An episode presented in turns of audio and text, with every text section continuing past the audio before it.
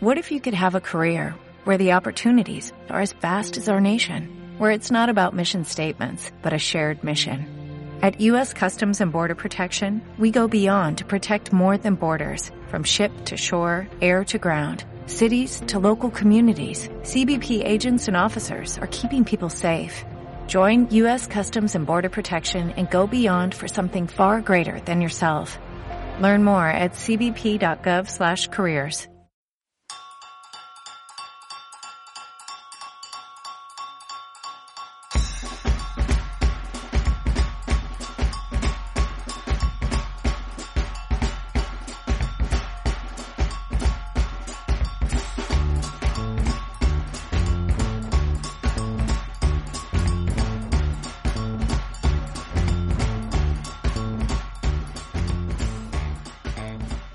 Muy pero muy buenos días, buenas tardes, buenas noches, buenas madrugadas, buenas en el momento que estés escuchando este quinto episodio de Más cerca de vos. Me acompaña mi querido amigo Brody Seba Novelli. ¿Cómo estás, Dieguito? Me encanta la energía que le estás poniendo a esto eh, y, la buena recepción que hemos tenido de, de, todas las personas. Hemos, nos han contactado alumnos, nos han contactado el equipo de dirección también eh, familias para decir que están agradecidos de este podcast, así que vamos arriba con esto. Y tenemos club de fans también, no sé si sabías. No, no sabía, pero contame un poco, a ver. Se están organizando, nos llegan cartas, nos llegan dibujos, nos llegan masitas. Este, en este, sí, yo no, no, no, pude recibirlas igual, ¿eh? eh porque estamos grabando. Decir, yo no recibí nada. Estamos grabando bajo lluvia torrencial. Esto eh, va a salir la semana que viene, pero eh, en el día de ayer hubo truenos por todos lados, eh, pero en un intento de producción magistral estamos grabando. Y hoy, Seba, nos acompaña una persona muy especial para, para el colegio, para todos los que habitamos allí.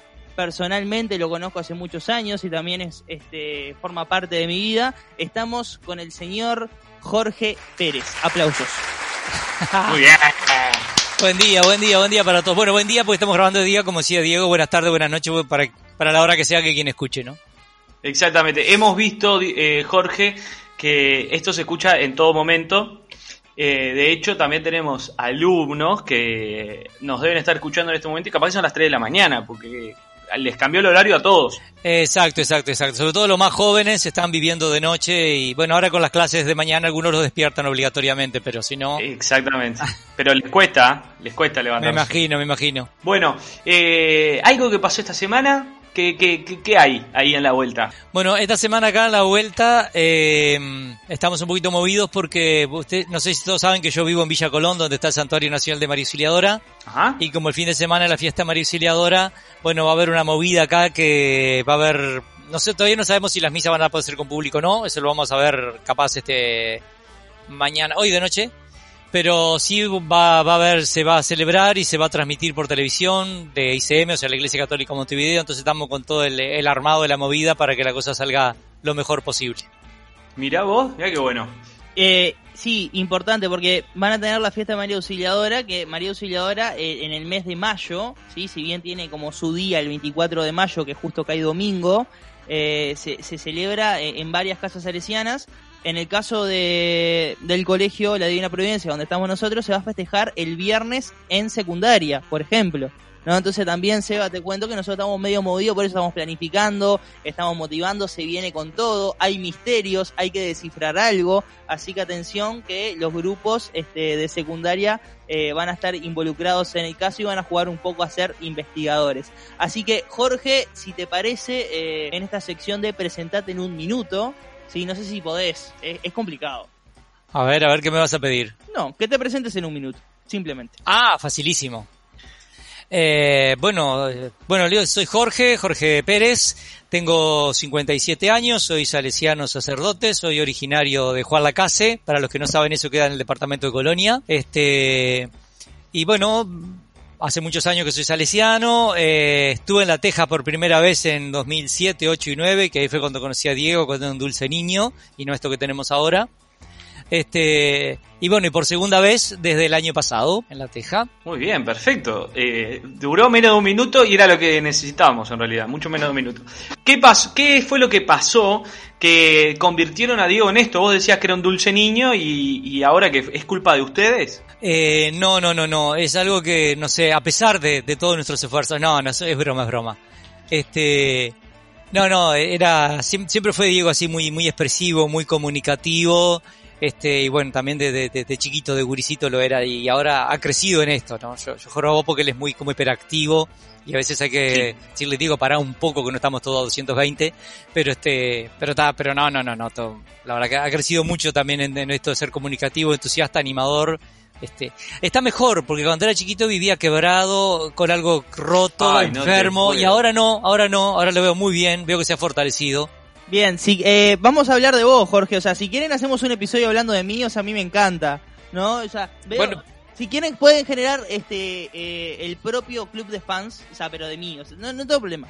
No, me parece mucho, ¿eh? Mucho, está. Un club de fans tuyo. Bien, bien, bien. Gracias, Jorge. Vamos, ¿qué te parece? ¿Qué te parece si vamos a nuestro nuestra sección de la ráfaga de preguntas y va a arrancar Diego?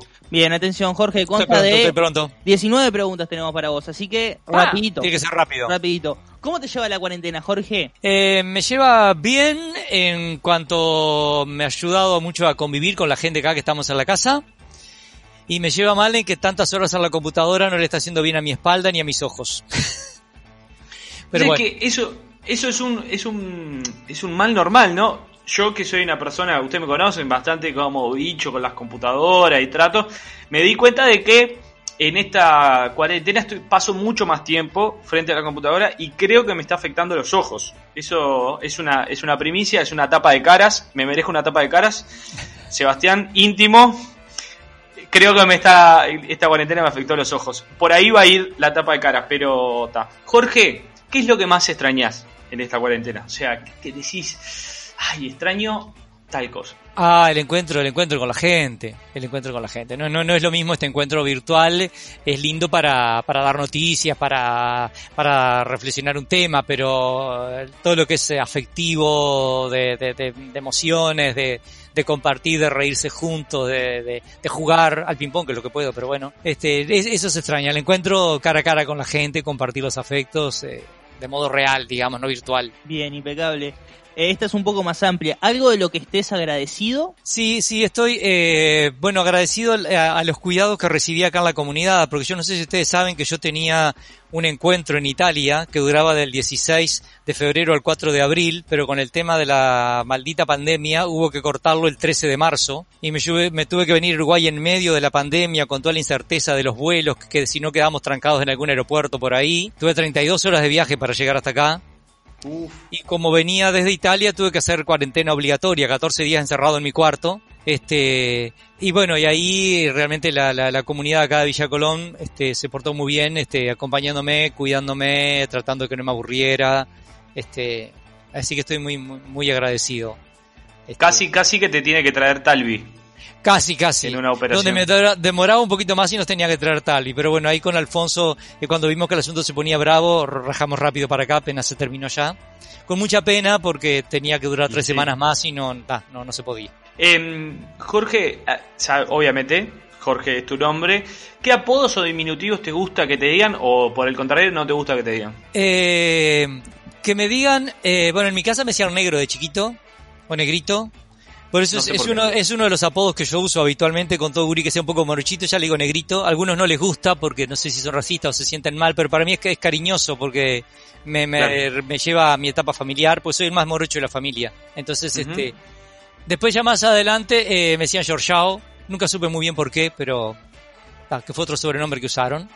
Al menos lo que a mí me decían, si me decían otras cosas, este, no me enteré.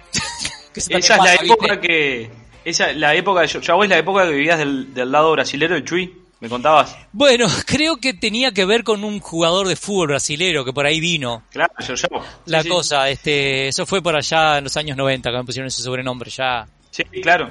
Joao jugó en Nacional también. Ah, por ahí sería. Capaz que era para pelearme porque yo era de Peñarol, pero soy tan poco futbolero que no, no me enteré de esa parte. ¿Color favorito? Em, me gustan dos, me gusta el azul y me gusta el naranja, que son como muy, uno muy sobrio y el otro muy estridente, pero me gustan los dos. Pensé que ibas a decir azul y negro y ya te iba a regalar la camiseta de Liverpool. Eh, no, no, yo sé que, que, que es tu amor, pero no, es una combinación muy fea. No, no, no Liverpool, pero la combinación de colores no. No va.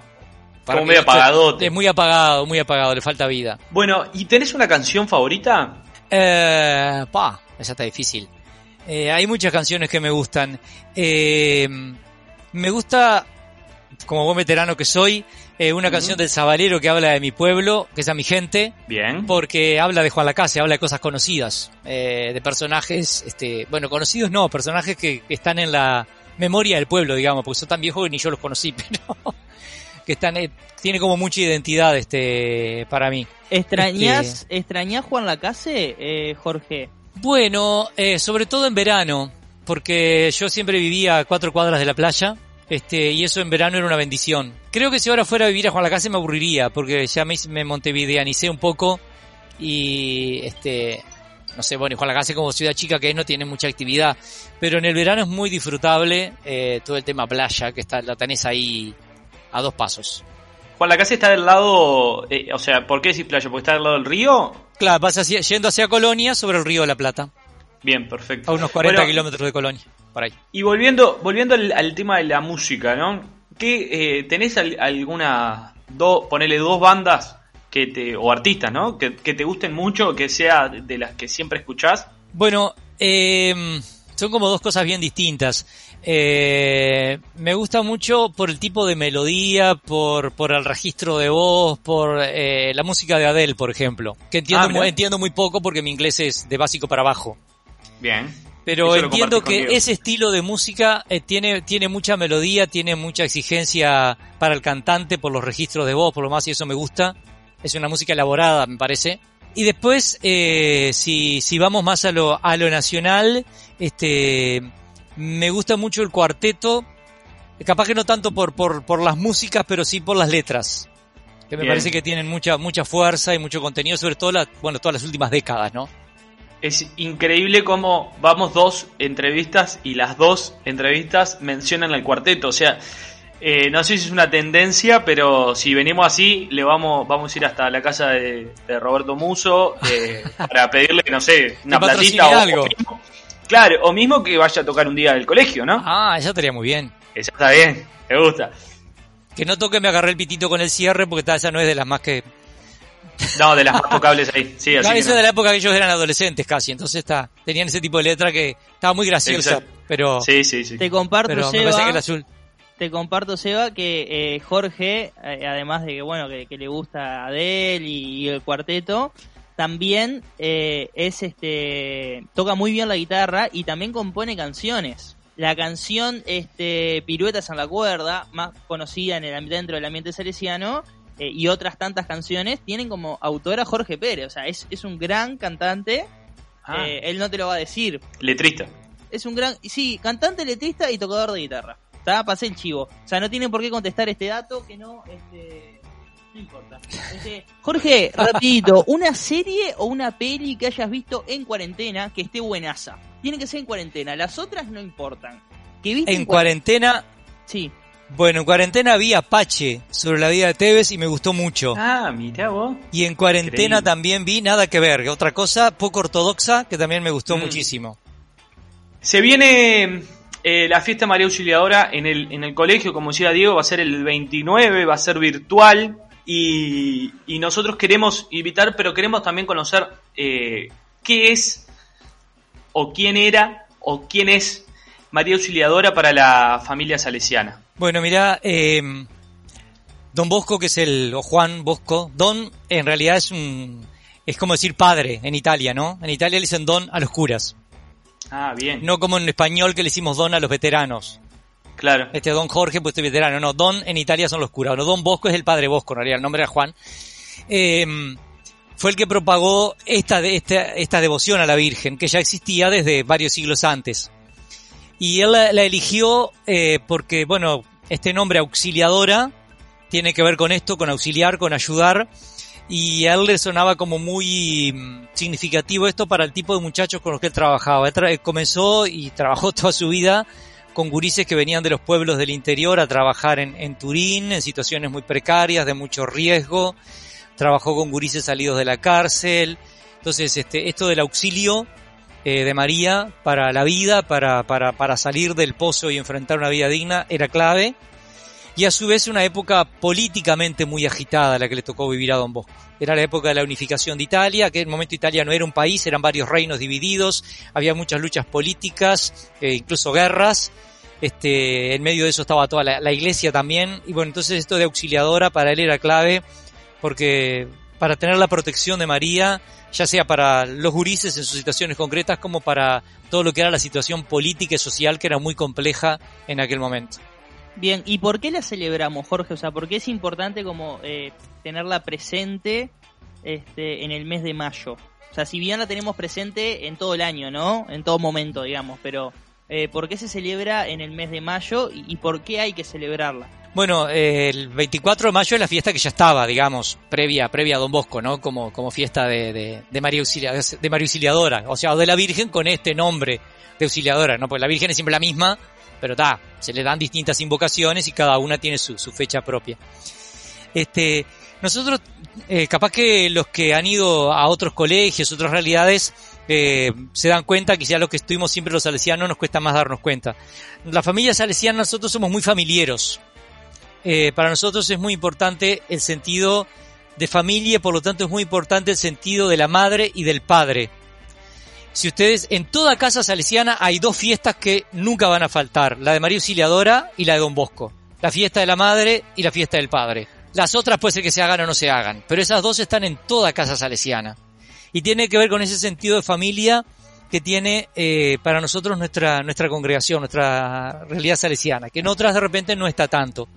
Y para nosotros es clave ese sentido materno y paterno, este, que, que, en toda familia es clave, más allá que las familias, no, no en todas las familias estén mamá y papá juntos, pero todo lo que es paternidad y maternidad es clave para nuestra vida. Eh, sea como sea que nos haya tocado vivirla, es clave. Y bueno, eso nosotros en la familia lo tenemos muy metido. Y de hecho nuestras dos fiestas grandes es una fiesta en torno a la madre, María Auxiliadora, y otra fiesta en torno al padre, que es en torno a Don Bosco. Bien, eh, Jorge nos quedó recontra corto el tiempo, se nos fue. Eh, por último, lo que les, les pedimos a, a, todos es un mensaje que le quieras decir a los alumnos, a los profes, a los animadores que te están escuchando, más allá de, de obviamente teniendo en cuenta, pero más allá del mes de María, lo que quiera decirle en este, como forma de comunicarte a todos ellos. Bien, eh, me gustaría decirles que, bueno, que mantengamos en alto la, la esperanza y sobre todo que, que mantengamos el, el, corazón alerta. Siempre los, los tiempos de crisis, como es este que estamos viviendo, son tiempos que, que nos hacen tocar el, el, fondo de nuestro corazón y allí sale lo mejor que tenemos y también sale lo peor. Y que y to, todos tenemos de las dos cosas, ¿no? Porque nadie tiene solo cosas buenas adentro y nadie tiene solo cosas malas.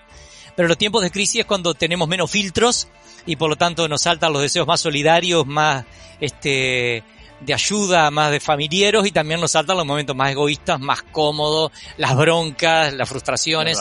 Entonces, bueno, saber que eso nos pasa y estar atento para canalizar cada cosa como, como es mejor posible, porque si hay broncas también hay que canalizarlas, si hay frustraciones también hay que canalizarlas, pero este, estar atento a que esas cosas nos pueden pasar, es normal que nos pasen porque estamos en tiempos que tocamos fondo, y bueno, y todo tratar de canalizarlo de la manera lo mejor posible, para, para el bien de todos. Y, tal, si estoy frustrado, estoy frustrado, si estoy enojado, estoy enojado y tengo que permitirme estarlo y decirlo y expresarlo de un modo lo más positivo posible. Y si estoy contento y si estoy solidario, también, por supuesto, ni que hablar, ¿no? Bueno, Jorgito, este, muchísimas gracias por participar de este podcast más cerca de vos. Eh, ha sido un placer enorme realmente poder encontrarnos, aunque sea por este medio. Eh, y bueno, nada, muchísimas gracias. Gracias por invitarme. Eh, eh, he escuchado a los otros y está muy bueno. Y bueno, y poder participar también es lindo. Así que bueno, muchas gracias. Ha sido con mucho gusto también que, me sumo. Bueno, muy bien, entonces de esta forma nos estamos despidiendo de este quinto episodio. Si lo estás escuchando antes del 29 de mayo, eh, sumate a la fiesta de María de secundaria que va a estar tremenda, va a haber de todo un poco, va a haber personaje, va a haber misterio, va a haber juego, va a haber encuentro, porque le tenés que darle play al encuentro, tenés que cargarlo de sentido, nos estamos encontrando de formas diferentes hasta que nos volvamos a encontrar físicamente y hay que darle play a ese encuentro, hay que compartir, hay que tratar de eh, sacar para afuera el cómo nos sentimos, cómo estamos y encontrarnos verdaderamente con el otro. Eh, Seba, por acá yo me despido. Sumate a la fiesta de María el viernes que va a estar tremenda.